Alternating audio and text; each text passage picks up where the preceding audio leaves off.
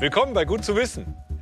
Draußen essen und trinken, das ist in Corona-Zeiten selbstverständlich geworden, weil im Freien, da ist die Gefahr viel geringer, sich anzustecken. Aber jetzt, wo es so kalt geworden ist, ja, da erleben die Heizpilze ein Comeback. Viele Städte und Gemeinden haben sie ja verboten, weil sie enorm viel CO2 ausstoßen. Aber vorübergehend sind sie jetzt zumindest erlaubt, um der gebeutelten Gastronomie beim Überwintern zu helfen. Eine umstrittene Regelung. Wirt Markus Tatenhorst vom Münchner Kaisergarten bereitet sich auf den Corona-Winter vor. Er hofft, dass sein Wintergarten Gäste bringt. Bei Bedarf kann er auch elektrische Heizstrahler zuschalten. Das ist jetzt hier so eine Zwitterlösung. Ja? Es ist nicht dicht, soll auch nicht dicht sein, soll den Leuten, den Gästen das Gefühl geben, sie sitzen dennoch draußen, aber natürlich nicht ganz so kalt, wie es jetzt vielleicht schon ist, insbesondere abends. Bald könnten es noch mehr Wärmestrahler werden, denn die Stadt München hat per Ausnahmeregelung Überdachungen und elektrische Heizstrahler auf öffentlichem Grund erlaubt damit die Wirte auch im Winter Kunden bedienen können, die aus Angst vor Coronaviren nicht reingehen wollen. Markus Tatenhorst überlegt noch, ob er das Angebot annehmen soll. Die Schirme sind nicht regensicher, sind noch wilddurchlässiger. Ähm, das heißt, die Pilze heizen dann noch mehr in, in, in die freie Luft. Ähm, deshalb große Investitionen, wenn mit Dach- und Heizpilzen. Und ob wir die reinholen oder nicht, das wissen wir so schnell auf die Schnelle nicht. Thorsten Kellermann vom Bund Naturschutz ist gegen solche Ausnahmegenehmigungen auf Kosten des Klimas. Bei vielen Gaststätten in Schwabing Heizpilze und Wärmestrahler. Die CO2-Bilanz der Geräte ist katastrophal, egal ob sie mit Gas oder mit Strom betrieben werden.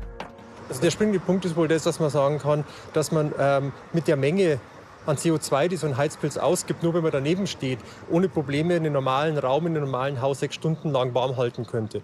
Das heißt, während man da ein großes Wärmegefühl hat, ähm, pustet man hier das eigentlich nur in die Luft, ohne dass man wirklich guten Effekt hat. Der Energieexperte empfiehlt ein ganz einfaches, umweltfreundliches Mittel gegen die Kälte. Warme Decken.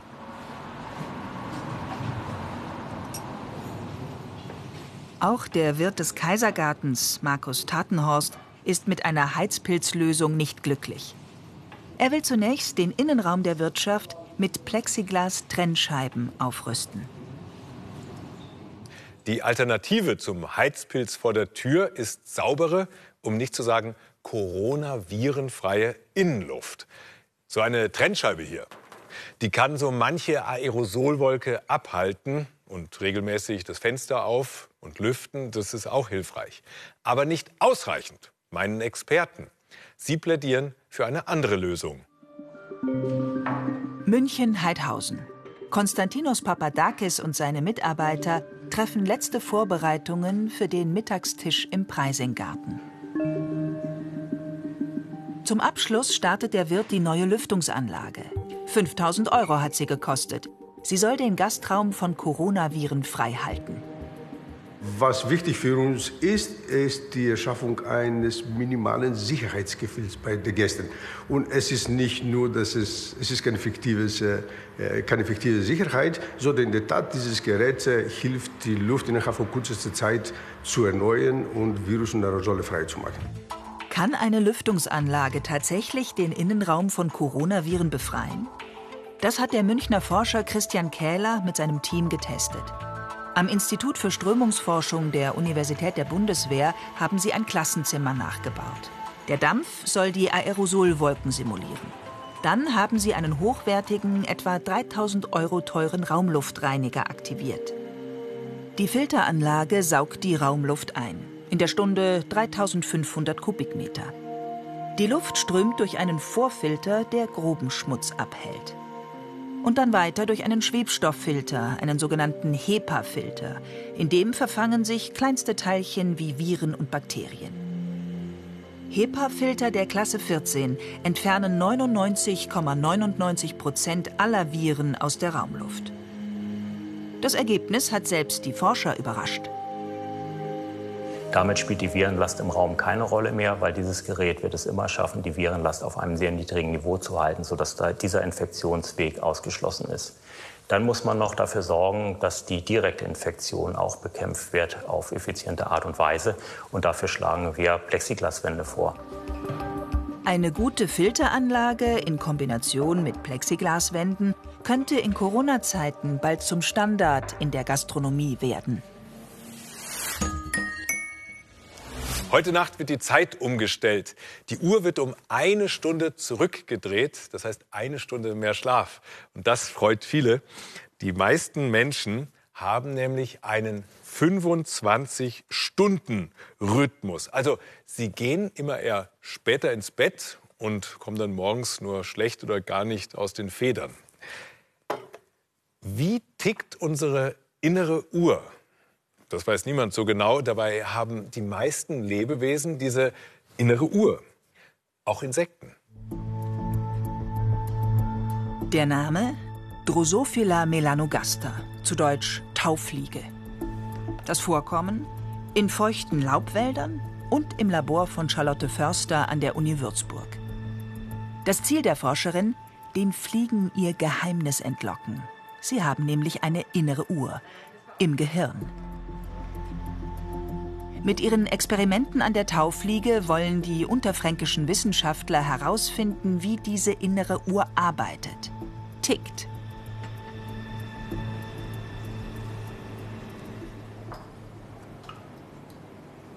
Der erste Versuch sieht nur brutal aus. Die Forscherin macht die Fliegen ohnmächtig, mit Hilfe von Kohlendioxid. Das schadet ihnen aber nicht. In den kleinen Glasröhrchen sind nun normale Fliegen mit innerer Uhr und andere genetisch veränderte. Die Forscher haben ihnen durch den Eingriff die innere Uhr weggenommen. Gibt es da Unterschiede? Das finden die Forscher in einer Dunkelkammer heraus, wo äußere Reize wie etwa Licht ausgeschaltet werden können. Und tatsächlich, die normalen Fliegen haben einen Tagesrhythmus, mit oder ohne Licht. Sie werden immer zur gleichen Zeit wach. Die Fliegen ohne innere Uhr haben keinen Rhythmus. Wachen fünf Minuten, schlafen fünf Minuten, egal ob Tag oder Nacht.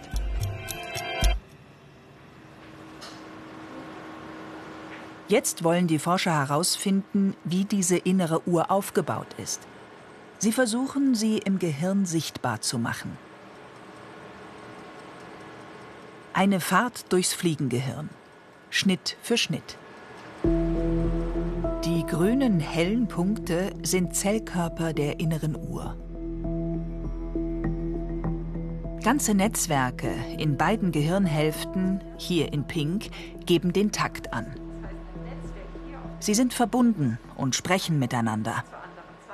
Wir können von den Fliegen lernen, weil das Gehirn ganz ähnlich funktioniert wie bei uns. Der große Unterschied ist, dass es bei der Fliege ein bisschen einfacher aufgebaut ist. Das heißt, die innere Uhr hat zum Beispiel nur 150 Zellen, beim Menschen sind es 50.000. Deswegen können wir das gesamte, die innere Uhr leichter auseinandernehmen und auch verstehen in der Fliege. Und genau das ist unser Ziel. Der nächste Schritt. Untersuchungen am lebendigen Objekt.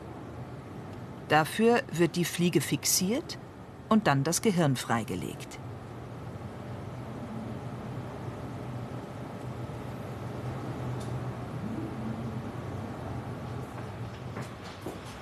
Die Fliege lebt noch, das Gehirn ist intakt.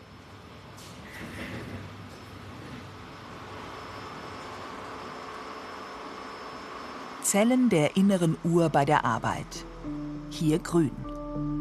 Sie geben den Takt vor oder befehlen Aktionen wie etwa Aufstehen, Fliege oder Einschlafen.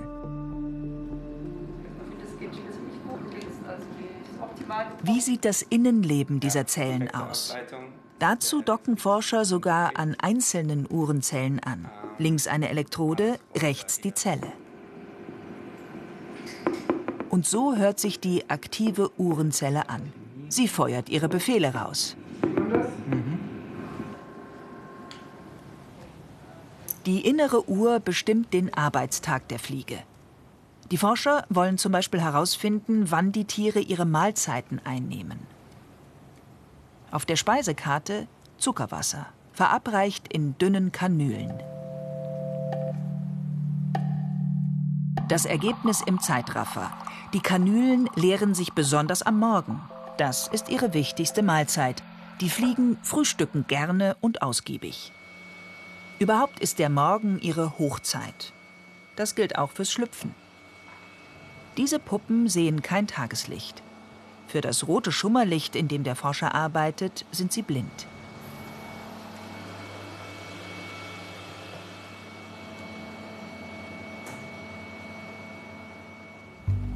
Und doch schlüpfen sie immer morgens. Die Zeitrafferaufnahmen beweisen das. Und es macht Sinn. Dann hat die Fliege ja, wenn sie geschlüpft ist, den ganzen Tag die erwachsene Fliege bereits zur Verfügung. An dem Tag kann sie Nahrung finden, sie kann einen Partner finden, sie kann sich paaren, sie kann schon Eier ablegen. Und es ist besser, sie ist am Morgen geschlüpft und kann das meiste schon tun. Kann ja sein, sie wird dann von der Spinne gefressen. Wenn sie jetzt am Abend schlüpfen würde, dann hätte sie erstmal die Nacht, wo sie gar nichts tun kann. Und es ist also besser, sie macht es am Morgen. Die innere Uhr der Taufliege. Lebenswichtig als Taktgeber für den Alltag. Nicht nur der Mensch, auch die Fliege lebt nach einem Stundenplan. Greta Thunberg, sie ist bekannt als Aktivistin und auch als Autistin. Das hat sie selbst öffentlich gemacht. Autismus bedeutet, das Gehirn verarbeitet Informationen aus der Umwelt nicht richtig. Diese Störungen sind bei den Betroffenen aber ganz unterschiedlich. Und oft kommen auch geistige oder körperliche Behinderungen hinzu. Also jeder Autist ist anders. Manche können zum Beispiel sehr gut sprechen, so wie Greta und andere fast gar nicht, so wie Francesca.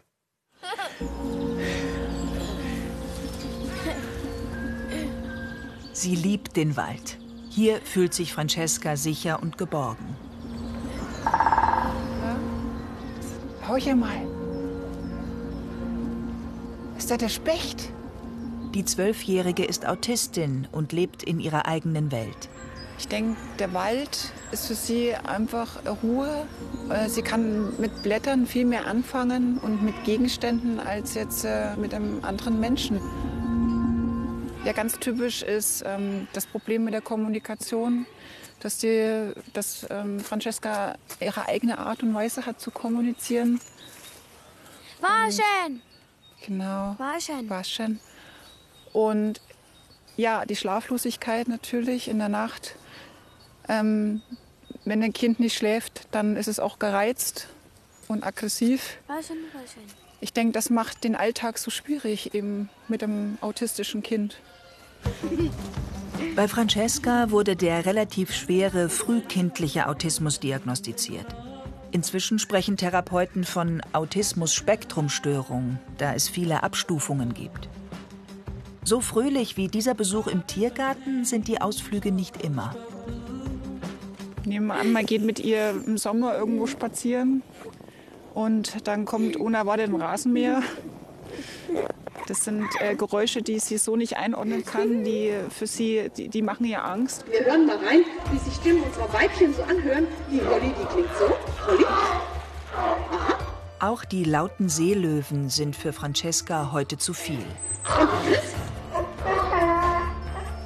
Autisten filtern Wahrnehmungen im Gehirn anders. Manche nehmen Reize schwächer wahr, andere, wie Francesca, werden davon regelrecht überflutet und schirmen sich ab. Sie zeigen Stresssymptome, entwickeln Ticks, verletzen sich selbst oder werden aggressiv. Rein. Oft verzweifelte Versuche zu kommunizieren, wenn sie sich sprachlich nicht mitteilen können. Also die schlimmste Situation war für mich eigentlich, dass sie auf dem Spielplatz mit einem anderen Kind spielen wollte und hat ähm, einfach nicht mitmachen können, weil sie ganz anders wie die anderen Kinder sind. Ich glaube, die spürt es auch, dass sie anders ist und ist dann auf das Kind zugerannt und hat sie ins Bein gebissen. Wie reagiert man, wenn sich das eigene Kind in der Öffentlichkeit aggressiv verhält? In der Autismusambulanz in Nürnberg bekommen Eltern Hilfe, wenn sie nicht mehr weiter wissen. Die Sozialpädagogin Katharina Flor setzt dabei auf gestützte Kommunikation mit Bildkarten. Francesca bekommt einen Ablaufplan mit Symbolen, die ihr zeigen, was sie in dieser Therapiestunde erwartet. Als erstes soll sie unter Anleitung lernen, den Tisch zu decken. Kannst du auch ein Glas nehmen? Die Problematik ist ja, dass äh, Menschen mit Autismus allein auf sprachliche Reize nicht so gut reagieren können, sondern sie brauchen oft auch visuelle Reize. Und das zeigt ähm, dieser Ablaufplan mit Piktogrammen wunderbar. Zum anderen haben Menschen mit Autismus eine Schwierigkeit, ähm, Kontexte zu verstehen und Abläufe oft. Das Prinzip wurde an einer kalifornischen Uni entwickelt und hat sich international durchgesetzt. Die Visualisierung hilft den Kindern bei der zeitlichen und räumlichen Orientierung. Beides fällt vielen Autisten schwer. Francesca möchte heute lieber spielen. Hat sie einen Programmpunkt erledigt, kommt die Bildkarte in den Erledigtkorb. Dieses sehr strukturierte, intensive Training lohnt sich. Klasse, super gemacht. Ich habe auch schon Kinder kennengelernt ne, im Kindergartenalter mit der Diagnose frühkindlicher Autismus ähm, nicht sprechend, die sich dann aber nach fünf, sechs Jahren so super entwickelt haben, die dann von Förderzentrum auf Gymnasium mit Schulbegleitung und das hat gut geklappt. Die Eltern trainieren dann die Abläufe mit ihren Kindern im Alltag weiter. Die Bildkarten helfen Francesca, ihren Tagesablauf zu Hause und in der Schule zu strukturieren. Und wir haben uns heute schon angezogen. Das hast du an, ne? Das tust du da rein. Doch daheim ist Francesca inzwischen nur noch an den Wochenenden. Seit letztem Jahr lebt sie in einem Wohnheim. Ein schwerer Schritt für die Mutter. Doch die Betreuung zu Hause war für sie nicht mehr zu schaffen. Es war eine sehr emotionale Geschichte, weil man ja auch das Gefühl hat, man versagt. Weil man ist ja die Mutter, man möchte ja für sein Kind da sein, aber ich konnte es einfach nicht mehr. Die Entlastung hat der Familie gut getan. Zurück im Tiergarten. Die beiden machen ein kleines Experiment. Besuch in der Tiergarten-Gaststätte. Wie wird Francesca auf die Nähe der vielen Menschen reagieren? Erst fühlt sie sich unwohl. Doch dann verläuft der Besuch erstaunlich gut. Ich freue mich jetzt gerade richtig, dass sie, dass sie hier sitzen bleibt und nicht umherrennt, weil wir haben schon Situationen gehabt, da hat sie dann, ist sie hintergerannt und hat dann irgendwelche Bäume hier äh, umhergetragen. Und dann bin ich gleich wieder Postwenden gegangen. Ein Erfolg auf dem schwierigen Weg, den die beiden gemeinsam gehen. In den Tiergarten wollen sie bald wiederkommen.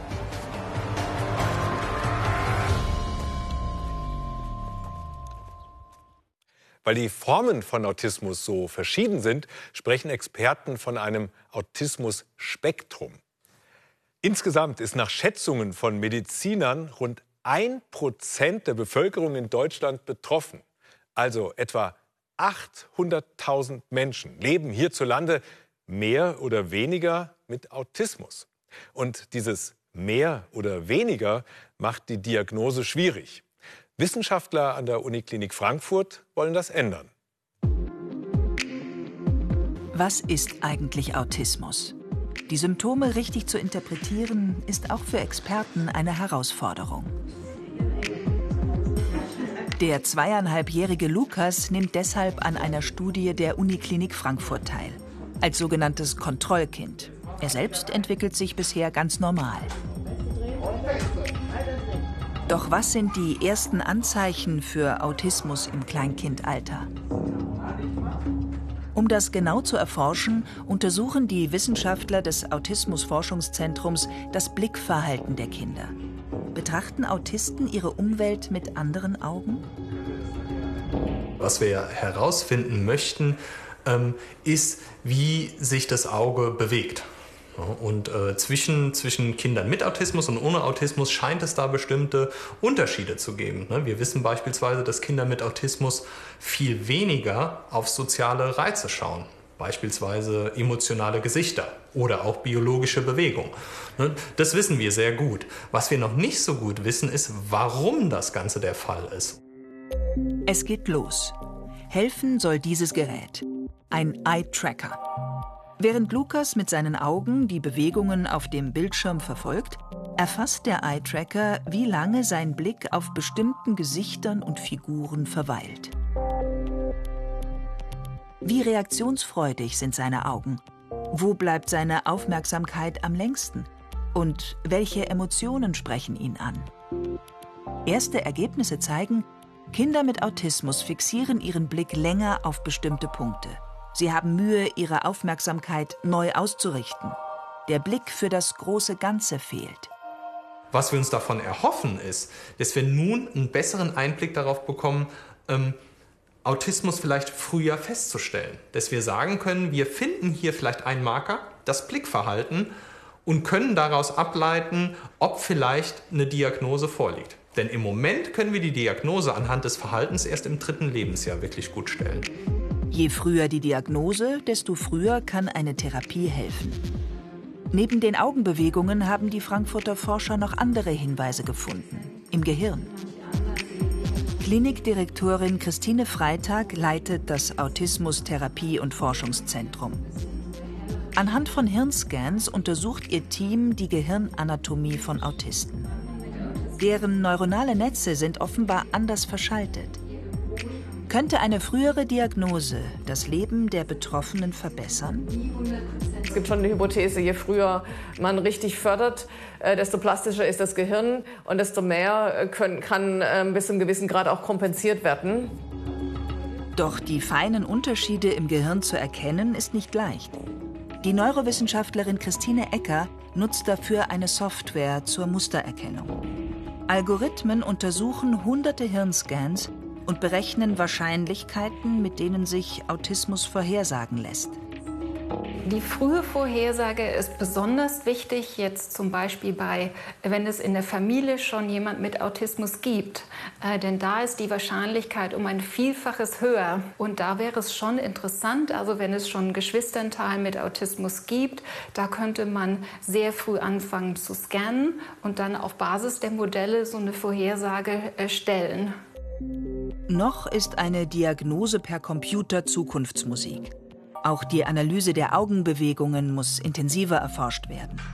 Doch je früher die ersten Anzeichen von Autismus gelesen werden, desto schneller lassen sich Therapien entwickeln, um den Kindern zu helfen. Autismus ist eine echte Herausforderung für die Betroffenen und ihre Familien. Über Mozart oder Beethoven oder auch über Leonardo da Vinci wird spekuliert, ob sie nicht auch Autisten waren. Und genau wie Sie haben einige Autisten ganz besondere Begabungen. Das heißt, sie können sich sehr gut auf etwas konzentrieren oder haben die Gabe, mit Zahlen oder dem Computer umzugehen. Und genau das nutzen die Frankfurter Autismusforscher und haben ein spezielles Lerntraining entwickelt. Der Umgang mit anderen Kindern fällt Mirea ganz schön schwer. Bei Konflikten wird sie oft laut. Sie spielt lieber alleine oder beschäftigt sich mit ihrem Lieblingsthema Erdkunde.